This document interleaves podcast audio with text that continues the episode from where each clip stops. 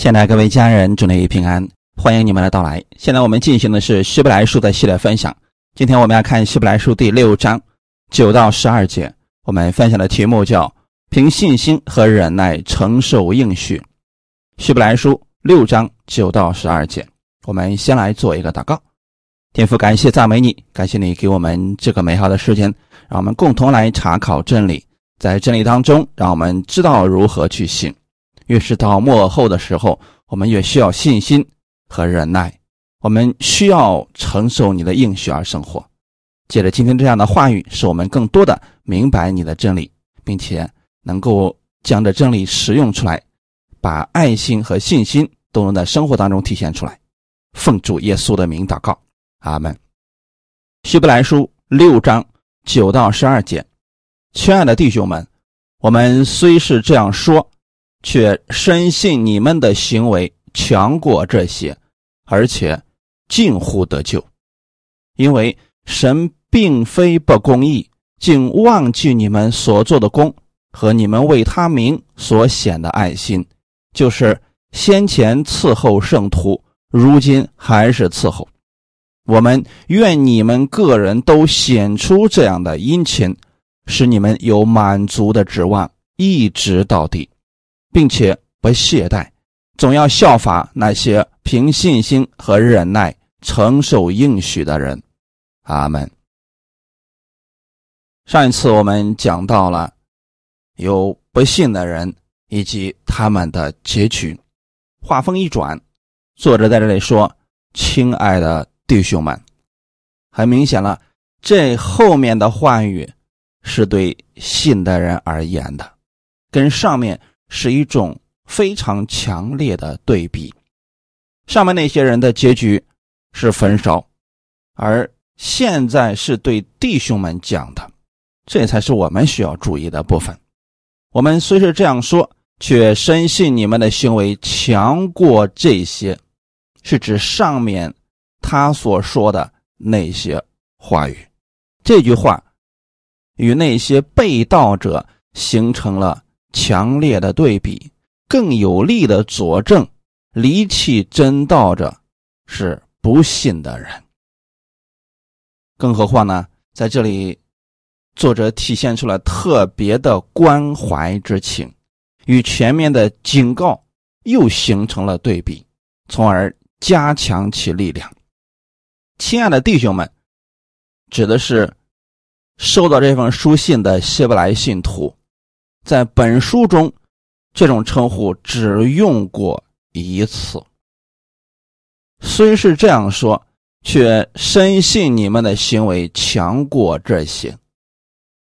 这指的是四到六节那些离弃道理的人，他们的情形、他们的结局而言，而你们行事为人强过那些人，而且作者说是深信。所以说，这里不仅仅是对比了行为啊，不是靠着行为得救，而主要是指内心的相信，因为信的如何，就会行的如何啊。如果这个树满树都是坏果子，只能说他这个树根坏了。那如果一个人他屡次得了雨水，结果长出来的是荆棘和吉利，只能说明。它的种子有问题。同样的，如果一些所谓的信徒，他的行为总是那么糟糕，那或许他里面的种子出现了问题。我们不是说不要好行为，好行为不是强调出来的，而是这里面的信所结出来的果子。阿门。那作者在这里是。想要说他们那些人是我们的警戒啊，我们不要去学习他们那些人的行为，因为他们的结局我们都已经看到了。那些人屡次得到神的恩惠，却屡次的离弃神的道理，最终长了荆棘和吉利。感谢主啊！所以说，这是我们的一个警戒，不要只看别人的行为，因为有时候，他会出现这么一个情况，就是信徒，但是呢，他目前为止啊，他那个信心很小，或者说对神根本就不认识，他也会有不好的行为。但是呢，他经过一段时间之后，他的行为就会开始发生改变。而那些屡次，就是指一直都是这个样子，他们的生命啊，从来就没有改变过，总是长出荆棘和激励。神不断的给他们机会，可是他们呢，没有结出好果子来。这才是那些人的结局啊！他们是白白的。领受了神给他们的恩典，却始终没有相信神。所以说，这是我们需要警戒的那些人。还有一些人呢，是他就是信徒，但是他们的生命呢一直没有改变，本来都该做师傅了，却仍然是婴孩。但是即便是这样，他们的行为还是超越那些被盗者的。阿门。当然，这里呢，作者是把希伯来的信徒啊跟这两种人做了对比，因为并不是所有的信徒他们的生命都一直这个样子，还有一些人的行为是相当好的。所以这里边提到说，深信你们的行为强过这些。原文当中并没有指行为，而是作者说我深信你们啊强过那些人。他们主要呢是指。那些更好的事情，就是指啊，你们的行为，你们所结的果子是更好的，而且近乎得救。啊，这段经文这里面呢，是我们特别需要注意的部分。近乎得救，在我们中文的意思，就好像就差点就要得救了，可原文并不是这个意思啊。因为近乎得救，原文的意思指的是持有、依附。是这么个意思啊，那它连起来的意思就是，它是与救恩连接起来。意思是凭着他们的行为可以看得出来，他们仍然是得着救恩的人啊。中文的其他的译本也是这样来说了。不过，亲爱的弟兄们，我们虽然这样说，但对于你们，我们却深信你们。有更好的表现，结局就是得救。无论如何，在这里的近乎，绝对不是说他们的行为不够好，快得救了，不是将来时，而是说他们现在各式各样的表现都已经说明了，他们是拥有救恩的人，已经强过那些。背信离道的人了，阿门。我们看下一句，《希伯来书》第六章第十节：因为神并非不公义，竟忘记你们所做的功和你们为他名所显的爱心，就是先前伺候圣徒，如今还是伺候。这里就提到了服侍的问题啊。神并没有说让我们一直当婴孩，一直不断的领受、接受别人的帮助、供应、服侍。你得起来呀，你得起来，把你所明白的要给出去，也要参与到服饰当中去，这就自然而然的产生了行为，就像一棵树一样。那么，既然它是果树，它超过一定的时间之后，它就开始结果子了。你不能说一棵苹果树，它都过了十来年了，一颗苹果都不结，那就说明这个树它是有问题的树啊。信徒也是如此啊，他不能一直当婴孩，一直接受别人的供应啊，一直让别人忍耐他、帮助他、迁就他，这个肯定说明他的生命是有问题的呀。而且我们的神并非不公义，他指的是神是绝对公义的。那在这里呢，作者是称赞这些信徒们的爱心，说明他们确实服侍了。其他的人让作者呢心里面很得安慰，深信他们强过那些徒有外表而没有生命的假信徒。神是绝对公义的，必定会纪念我们一切所付出的，因着荣耀神的行为，神绝对不会把那些吃过同样雨水却长出荆棘的人和那些生长菜树的人同等看待。啊，神也不至于把那些在灵性上仍做婴孩、不求长进的信徒和那些伺候别人、真心为别人献上的信徒视为一样的。神必定按照他的公义恩待我们。所以说，并不是说我们信了主之后啊，我们之后都一模一样了，不管是做多做少啊，在神那里都一模一样了。因为有一些人，他就进入一个误区，他认为，反正我已经得救了，我在恩典之下，我至于我怎么生活都无所谓了，啊，反正神是爱我的，神已经不纪念我的罪了，所以他开始为非作歹等等。那如果他是不信的，那他就最终就被焚烧了。如果呢，他是属于第二种，就是属于婴孩的那种。那么呢，他无法去承受神更多的祝福了，所以说前面两种都是不可取的呀。那我们为什么要为主去献上呢？因为很简单，我们明白了这个恩典之后，觉得这个太好了，所以我们忍不住要去分享。所以树结果子不是一种痛苦，而是一种喜乐，是他乐意去做的事情。所以服侍人，以及帮助别人。献上爱心，这都是信徒里边不知不觉所结出来的生命，因为他领受的是从神而来的信息嘛。爱的特点是给予，是付出。那有些人只想着别人付出给自己，说明他里面还没有神的爱，就是婴孩嘛。所以说，神是绝对公义的，他将来给我们的赏赐是论功行赏的。在这个地方，信徒与信徒之间。还是有区别的，阿门。神不会忘记我们所做的功，所以这里所做的功，指的就是为主的缘故献上的。那当然了，有一些信徒呢，他可能就是就是为自己去做事情，那样的神是不纪念的呀。凡我们为主而做的。神都会纪念，所以这里主要看的是做工的动机是不是为了荣耀神。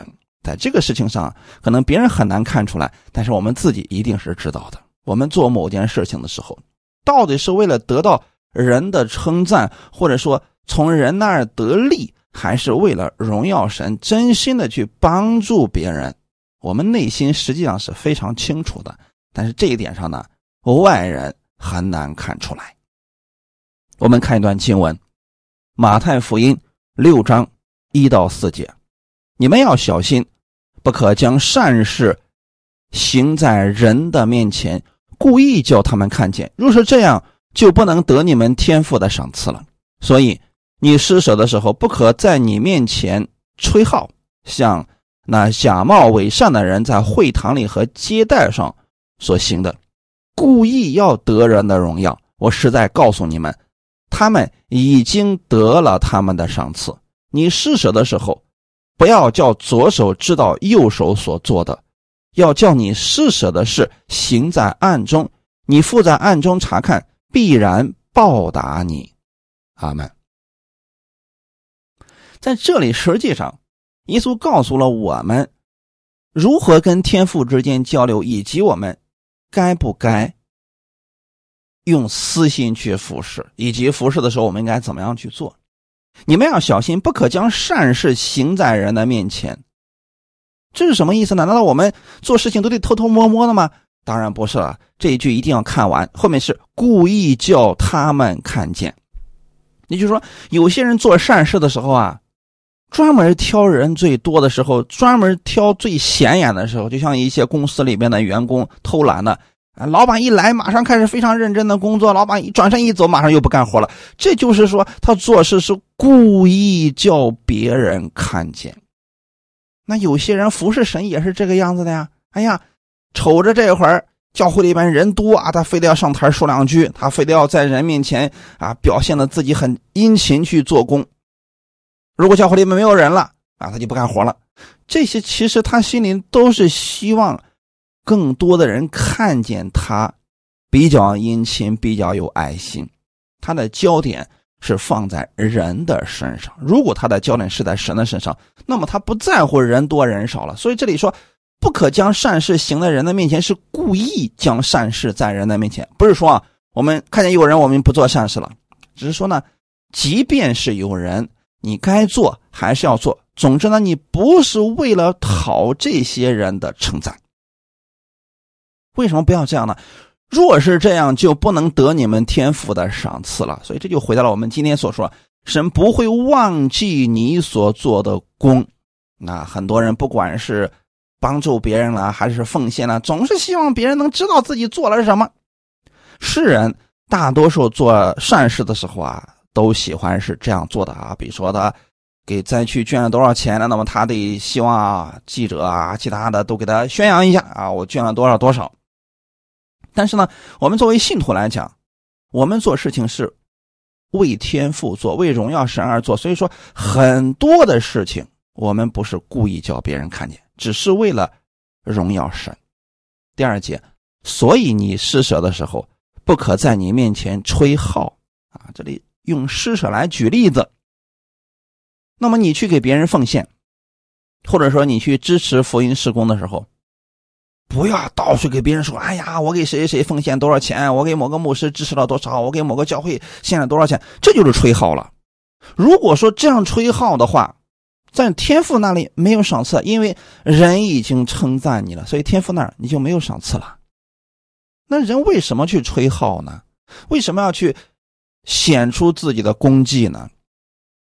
当年啊，那些假冒伪善的文士和法利赛人在会堂里面，还有街道上所做的事情就是这样的。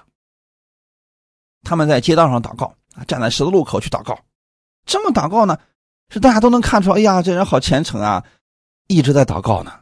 在会堂里边，他们做什么事情呢？就是瞅着信徒们都来齐了，然后才开始奉献。那这种情况之下，所有人都看到他在奉献了。他这么做的目的就是要得人的荣耀。那耶稣说：“我是在告诉你们，他们已经得了他们的赏赐了。为了让人看见，所以他们才这么做。那么你们做事情，若是为了主的缘故，你不在乎人有没有看见。当然，我们没有必要。”特意的避开人去做，只是说我们做这些事情的时候，我们不是为了让人看见。阿门。所以这个心态我们要明白就行了。因为呢，你为神的原因去做的，只让天父看见就行了，他是一定会看见的，对吗？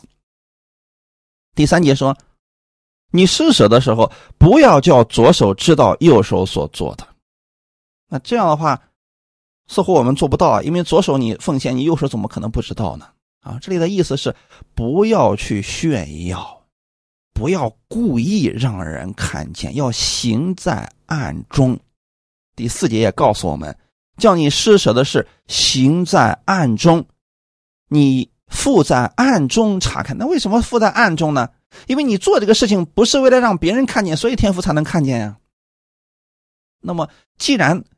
你做这个事情的时候，不是为了让其他人看见，就是为了让我们的天赋看见。那么好，我们的天赋就在明处报答你。你在暗处所做的，我们的天赋在明处报答你，就是把你该得的荣耀让其他人给你。所以说，你有没有发现，我们如果是因着主的荣耀去做事情，神会给我们荣耀。如果我们做事情就是为了让人得称赞，人不一定称赞你，甚至很多时候啊，可能会嫉妒，甚至会挖苦你。所以说，我们在这方面要有智慧啊！神不会忘记我们所做的功。那我们到底应该如何去行呢？哥林多前书十章三十一到三十三节，所以你们或吃或喝，无论做什么。都要为荣耀神而行，不拘是犹太人，是希腊人，是神的教会，你们都不要使他跌倒。就好像我凡是都叫众人喜欢，不求自己的益处，只求众人的益处，叫他们得救。保罗在这儿给了我们非常具体的应用真理的方法，所以你们或吃或喝，这就是在生活当中大小事情上，无论做什么，都要为荣耀神而行。那目的。是为了荣耀神，就是我们去帮助别人啊，在生活当中跟别人交流啊，等等，我们的中心点都是围绕着我们的神。所以别人怎么对待你的时候，你就想想呢，如果是耶稣，他该怎么去做，你就效法耶稣的样式去做事情就可以了。不管是犹太人也好，是希腊人，就是说，不管是主内的还是主外的，我们都应该。如此去对待，我们不要使他们跌倒。那很多人是说话口不择言，想什么就说什么，伤了很多的人。还有很多人呢是行事比较狂妄，结果是不少人跌倒。这都不该是我们信主的人做的，因为这些人做事情啊，只考虑自己，完全不考虑别人的感受。他不知道的是，他的许多的。讽刺别人的快乐是建立在别人的痛苦上，那我们不要做这样的事情，使别人跌倒。我们应该做什么事情呢？凡事叫众人喜欢，啊，给出爱，给出恩典，给出赦免，这些肯定是人所喜悦的呀。那我们怎么样去做这些事情呢？中心的原则就是不求自己的益处，只求众人的益处。如果说我们有这个原则去。做事情、行事为人，你绝对不会显摆自己的，不求自己的益处，就帮助了别人，你不求别人的回报、别人的称赞，那你就不在乎他有什么的反应给你了呀？只求众人的益处，就是通常会站在对方的角度去考虑问题，所以你的言行自然而然就发生改变了呀。那如果一个人总是想着自己的益处，才会去伤害到别人的益处啊！阿门，我们的目的是为了什么呢？让别人得救，让让别人听见福音，那么我们的天赋就会因此赏赐给我们。阿门。彼得也给我们有一个建议，我们来看一下《彼得前书》二章十一到十二节：“亲爱的弟兄啊。”你们是客旅，是寄居的。我劝你们要境界肉体的私欲，这私欲是与灵魂征战的。你们在外邦人中，应当品行端正，叫那些毁谤你们是作恶的，因看见你们的好行为，便在鉴察的日子归荣耀给神。阿门。服侍神，服侍教会，其实都是这样的，人。如果不意识到自己在地上是客旅、是寄居的，就想会把所有的好处都归到自己的名下，所有的一些善行都归到自己的名下。那彼得说：“我要劝你们境界肉体的私欲，因为私欲跟我们的属灵的事情是对立的，这两个是征战的，一个是让你付出，一个是让你得到更多。那你说我们应该选哪个呢？”只有你意识到了，你在这个地上啊是客旅，是寄居的，你就不会在意这些，你就乐意啊去服侍别人了。那我们在地上生活的时候，应当品行端正啊，这就指的是好行为了呀。你不能什么时候看到你接出来都是荆棘和吉利，总能扎伤别人，总能给别人带来坏处。品行端正是什么意思呢？结出来了菜蔬，能供应别人，能帮助别人。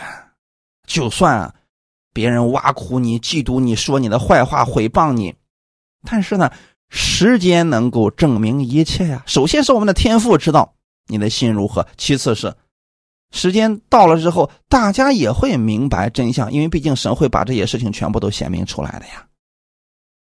叫别人看见你们的好行为，最终啊。就能归荣耀给神了。所以弟兄姊妹，我们活出好行为，是需要信心和忍耐的。我们的盼望在哪里呢？在神的应许上。阿门。所以说，如果我们不知道我们为什么要做这些，那自然不会去做这些了。现在我们就知道了呀。我们需要凭着信心和忍耐来承受神的应许。在承受的时候，不仅仅是我们得好处了，有时候可能会啊受到别人的攻击啊等等，但我们仍然要这么去做，仍然去帮助别人。阿门。那刚才就提到了，神不会忘记我们所做的功，这主要指的是服饰方面啊。那希伯来的信徒呢，他们做过这些事情了。就是先前伺候圣徒，如今还是伺候，很明显的就是服侍啊。那这里的服侍具体的是什么呢？接待客旅，弟兄姊妹，服侍可不仅仅是指我们在教会里边弹个琴啊、讲个道啊、探访一下，这叫服侍。生活当中很多地方都算是服侍。就是你是因为主的缘故去接待别人、帮助别人，这都叫服侍。在这里，主要指的是他们接待客旅，因为古代的那个时候啊，怎么说呢？各地的传道人当时条件都不怎么好，他们很缺乏的呀。你们记得耶稣给十二个门徒教导的时候说。你们出去传福音的时候，不要带两件褂子啊！你到了哪个村庄，你就打听一下谁是那儿的好人，然后就住在他家，直到你施工结束了离开。那么这个时候就提到了有伺候圣徒的人，你可以理解为就是传福音的人到了那一家之后，那个愿意接待传道人的人。那么希伯来人呢，他们在这一块实际上做的是很好的呀。有好些真正爱主的人，就乐意去接待这些全职服侍的传道人。用今天的话来说，就是接待全职的牧师啊、教师啊等等这些传福音的人。这是教会当中非常重要的一份工作。但是接待圣徒不容易。首先是免费的呀，而且呢。他这个施工，如果说做一个星期，那你得接待一个星期，还得有很多的付出啊，比如说费用上的付出啊，爱心上的付出啊，等等啊，还得舍己，因为你还得照顾他啊。很多时候有一些传道人可能脾气不太好，还能有各式各样的怪癖啊，等等，我们还得迁就他们。这份工作是需要有谦卑和忍耐的心的。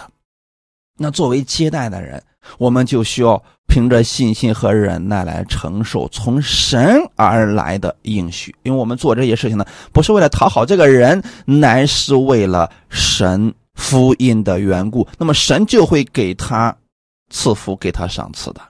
阿门。希伯来人啊，很早的时候就有接待远人的美德，比如说圣经里面提到了亚伯拉罕就是这样的。所以后来的时候啊。亚伯拉罕的后裔那是纷纷效仿亚伯拉罕的这种美德呀。常有为了主的名而伺候圣徒的人，在我们国内其实也有这样的，我们称之为接待家庭。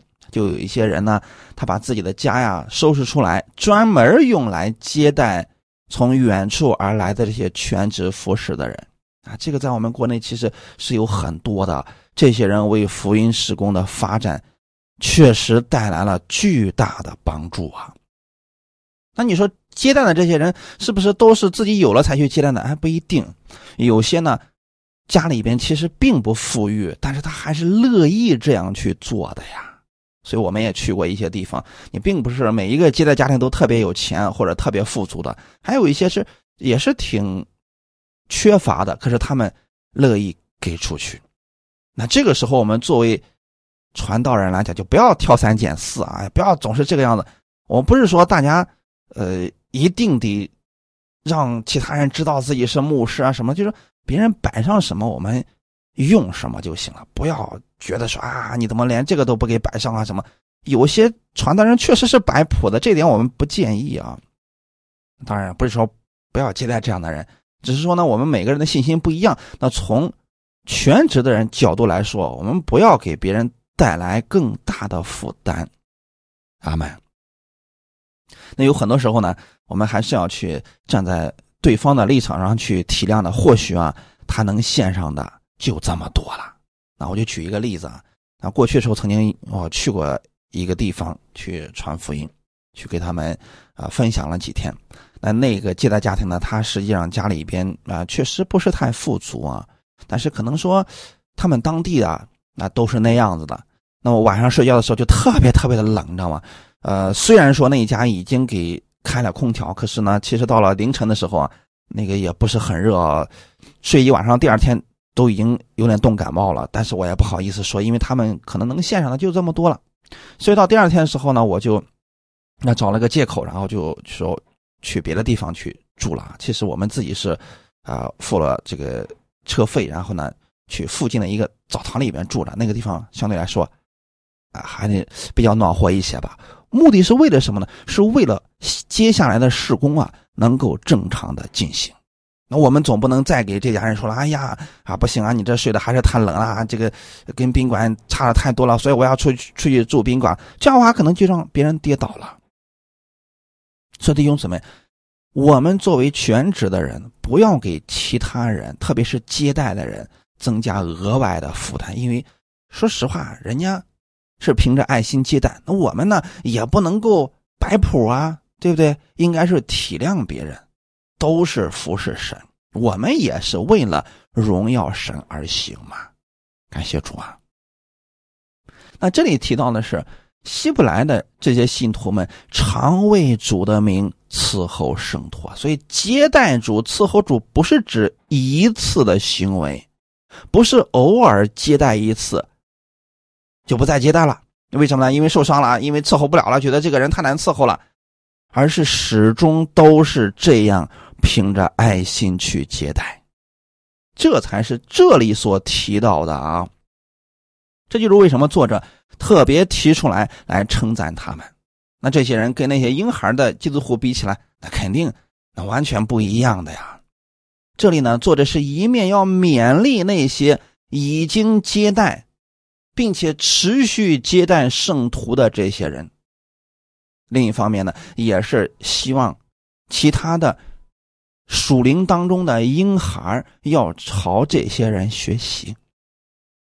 阿门！你不能总是那几个人在服侍，其他人生命都不长进，这也不对呀。其实教会当中的信徒是应该是我们。一起往前走，前面的服侍，后面的后面的站起来了，跟前面的一起服侍，大家一块儿去服侍新来的人。好些教会的特点是什么呢？五年过去了，十年过去了，服侍的还是那么几个人，那就说明这个教会其他的信徒的生命可能没有增长，或者说他们不知道自己是要站起来服侍的。其实啊，三年的时间，他们只要。顺序的去听到读经，他们就知道自己该做什么。那可惜的是什么呢？好些信徒啊，他们是听到挑着听，每次都挑自己喜欢的题目、自己喜欢的内容，所以他的生命就一直是婴孩。他就觉得我应该领受啊，我就喜欢听那些呃别人给我宣告啊、给我赐福的那样的道最好了。让我去做服饰，那我不爱听啊，这是要求我呢。这说明他们真的是婴孩啊。在这里，你发现了没有？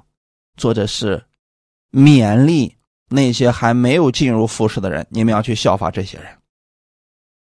你去看看这些人的结局是什么？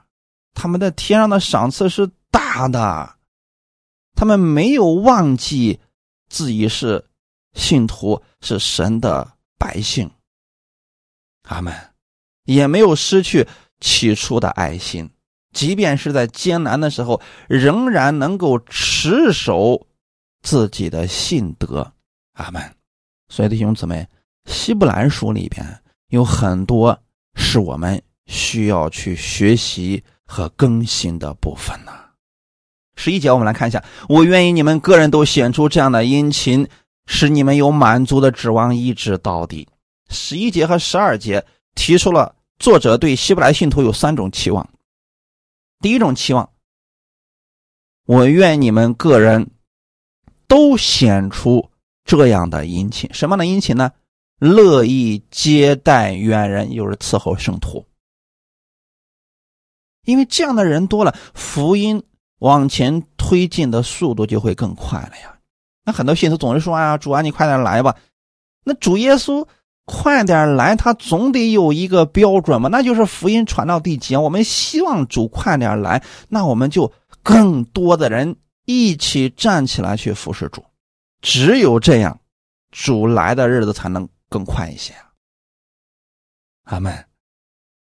我愿你们个人都显出这样的殷勤，同样的殷勤。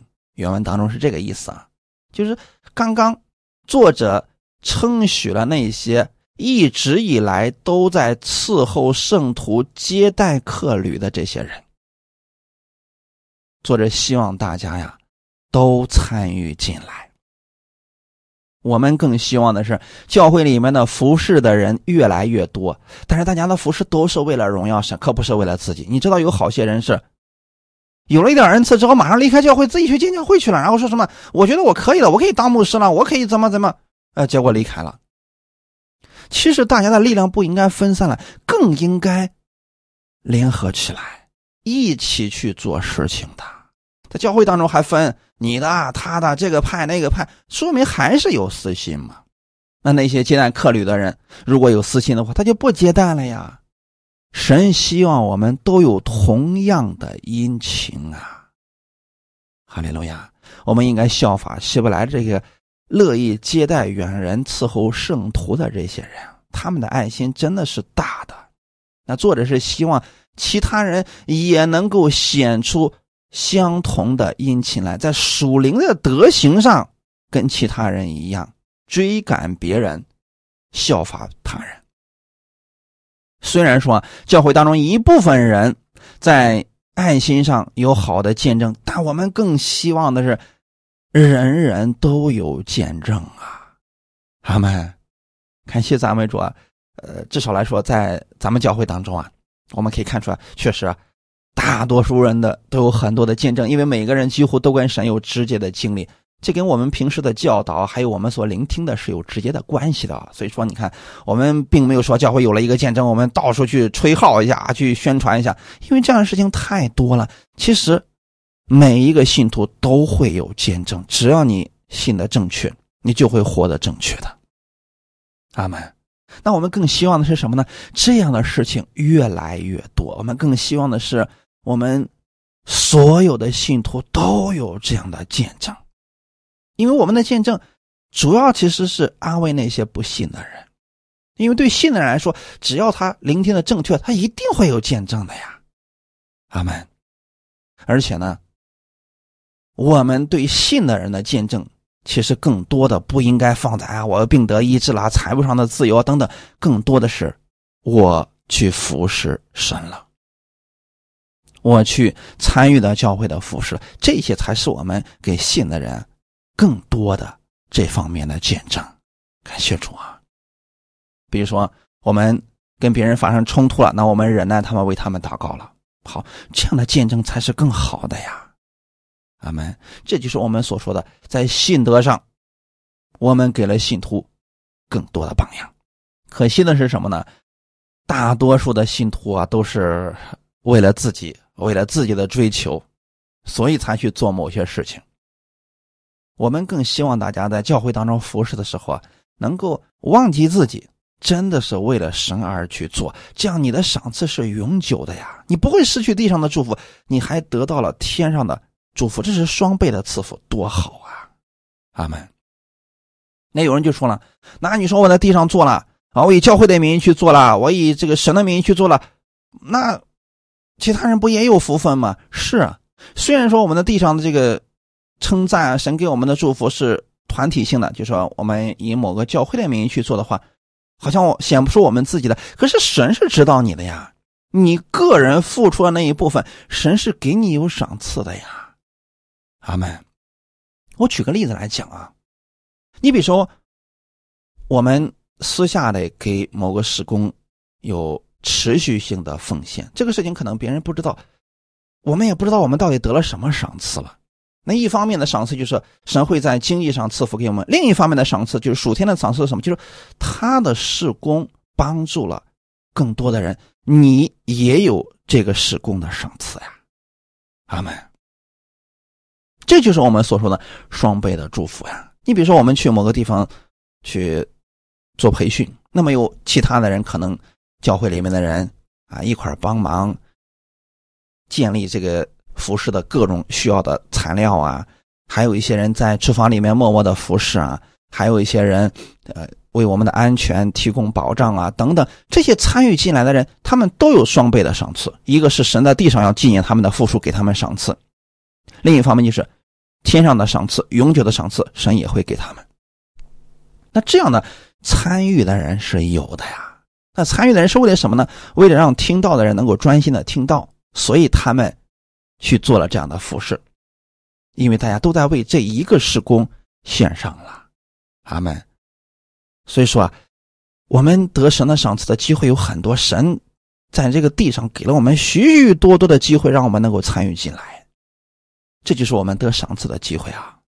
这是需要凭着信心和忍耐来承受应许的啊！感谢主。第二个，愿你们都有满足的指望。一直到底。虽然他们先前伺候圣徒，如今还是伺候，这个是值得称赞的部分，是十分可取的，而且是别人应当去效法的。但是，不要就此停止了，也不要就此满足而停下来。不能因为先前已经伺候过了，所以啊啊就不再伺候，不再服侍了。这个服侍是持续性的，阿门。我我们从神那儿得到这种恩典和爱心了，我们才能够持续的去做啊。如果说我们那儿没有领受的，那很多人真的就服侍不下去了呀。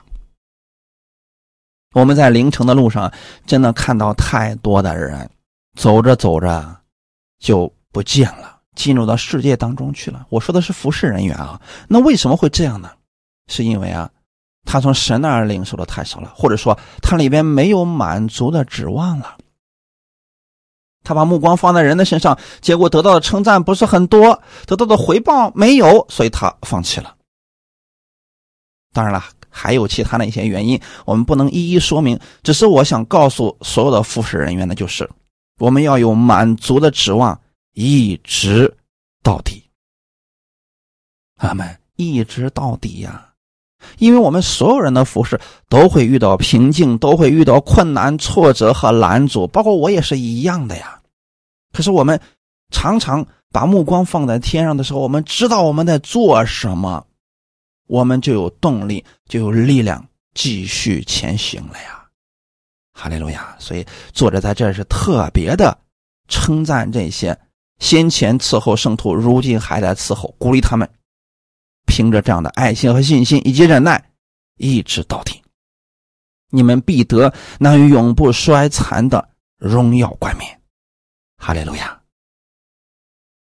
所以本句是给我们盼望，让我们不断的显出信心和爱心，持续的服侍。因为这个服侍的工作啊，是需要一直有人来做的呀。如果到了某个阶段，大家都不服侍了，那福音工作就没法进行了呀。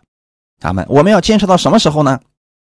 一直持续到主所有的应许都实现了。所以说，我们需不需要接待的人呢？需不需要奉献的人呢？需不需要一直为教会付出的人呢？需要啊，而且是一代一代的需要。所以说，要不断的培养这样的有信心和爱心的人，不能只是。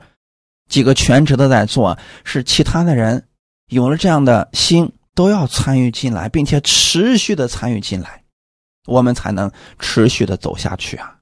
阿门。那大家想过没有这样一个问题？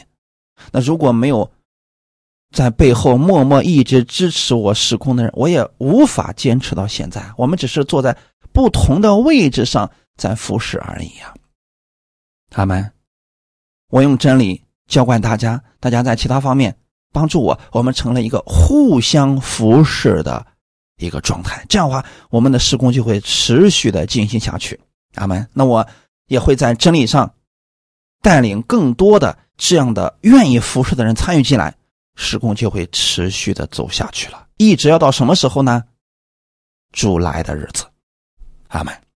第三个是十二节，并且不懈怠，总要效法那些凭信心和忍耐承受应许的人。这是作者对希伯来信徒的第三个期望。那些凭着信心和忍耐，指的是古时候那些属灵的伟人。我们读圣经的时候。我们会读到亚伯拉罕、以撒、雅各等等许许多多属灵的伟人，这些人他们都是凭着神的应许而生活的人呐。有些人最终得到了他们想要的，有些人没有得着，但是那些人都是凭着信心和忍耐承受了神应许，神没有说谎啊，阿门。那这么。写的目的是为了让我们看见这些人最终的结局是好的，让我们能够心甘乐意的参与到服侍的工作当中了，而且持续的去做这个事情。当然了，我并不是说所有的服侍人员就一定要像我一样去讲道，是指参与进来，用你的力量。有的人是在奉献方面，有的人是在。忍耐方面，有的人是在劝勉方面，有的人是在其他方面。总之，你根据你自己乐意参与，还有你轻松去做的那一部分参与进来就好了呀，并不是所有人都必须去讲道才算是服侍呀。阿门。只要我们是为了主的缘故去做的，这就够了。阿门。那这里我们就看到了旧约圣经当中有很多人，他并不是都是讲道的呀，他还有一些就在生活当中就帮助了许多的人，这也是属灵的伟人呐，阿门。而且这些人都是存着信心和忍耐去做事情，就是说啊，他不是做一两件，而是持续去做的，阿门。那我们在神的应许上也是可以有满足的指望。最终呢，我们也可以效法这些人，凭着信心和忍耐承受神的应许。这里所说的承受神的应许，是指你在哪一方面想得着神的应许，就在那一方面凭着信心和忍耐去做吧。虽然我们得救是神完全所赐的恩典，这一点上根本不在乎我们的行为。但是得救之后，我们在属灵上的赏赐以及地上神给我们的赏赐，绝对不是不劳而获的，而是需要付出代价的，需要殷勤做工才可以获得的。所以这里提到了说，不懈怠，那就不是懒惰的那一种，不是随意去做，而是积极的去做事情。他们这是不是跟一些人所讲的又不一样了呢？因为有一些人走极端了。说，反正我们已经得救了，反正神是赐福给我们的，所以我们啊不需要去做事情了。他们是刻意的去不去做了，结果他们以为这是安息，其实不是。我们信主之后啊，其实更应该殷勤的去追求神的真理。那么追求之后呢，就自然会结出属灵的果子来了，而且结出来的果子就有一个特点，就是殷勤做工。因为我们得到更多了，我们愿意去服侍更多的人。那神愿意把更多的加给你，让你去再去服侍更多的人。哈利路亚，这就形成了一个闭环，恩典的闭环。哈利路亚。所以在属灵的事情上，我们要殷勤的去追求。你比如说，每天我们可以读三章圣经，听一篇讲道等等。这种殷勤，时间久了之后，你会发现你。比那些不追求的人，生命是差距越来越大了。那么在生活当中遇到问题了，我们立刻就知道如何去做了。这就是为什么很多信徒说了啊，我的神到底在哪里呀？我为什么看不见神的恩典呀？首先要问一句：你是否在真理上有追求呢？如果说你说我只是信了主，其他的我一概不知，我既不懂得神的话语，我也不听道，我也不读经，我也不祷告，那你怎么能够承受神的应许呢？这肯定不对了呀。这无法承受的呀，阿门。所以说，殷勤是蒙福的一个秘诀所在啊。哈利路亚。同时呢，如果说我们明白了神的恩典，又得着了神的这个应许和祝福之后，那么好，我们就去服侍。服侍的时候呢，也是需要殷勤的去服侍的呀。就像我来说，那我不能说啊，我讲到我讲讲，我不想讲了啊，这周我不想讲了，没有心情，不讲了，这个不行的。我们需要定期的每个主日去讲，然后呢，这些训练呢也是要持续的去做的，这个就需要信心和忍耐了呀。那我们在我们培训施工当中，有好一些信徒是走着走着坚持不下去了。我们不过多的评价，我只是说，最终能坚持到底的人，他们所得着的，是比其他人更多的。阿门。所以，甭管是哪一方面，我们都需要殷勤的去做，要凭着信心和忍耐，承受从神而来的应许。如此啊，你会明白更多的真理，也会经历神更。多的应许和祝福，感谢主，愿今天的分享给你带来帮助。我们一起来祷告，天父，感谢赞美你，谢谢你借着这样的真理唤醒我们里面的服侍意识，让我们知道我们都是好树，我们会结出好果子来。我们需要在属灵的事情上殷勤的追求，同时我们要看看。属灵那些前辈，他们是我们的榜样，让我们有甘心乐意献上的心，持续性的参与到福音的施工当中来，持续性的参与服侍。你愿意，我们每个人都显出这样的殷勤，因为如此，我们就会有满足的指望。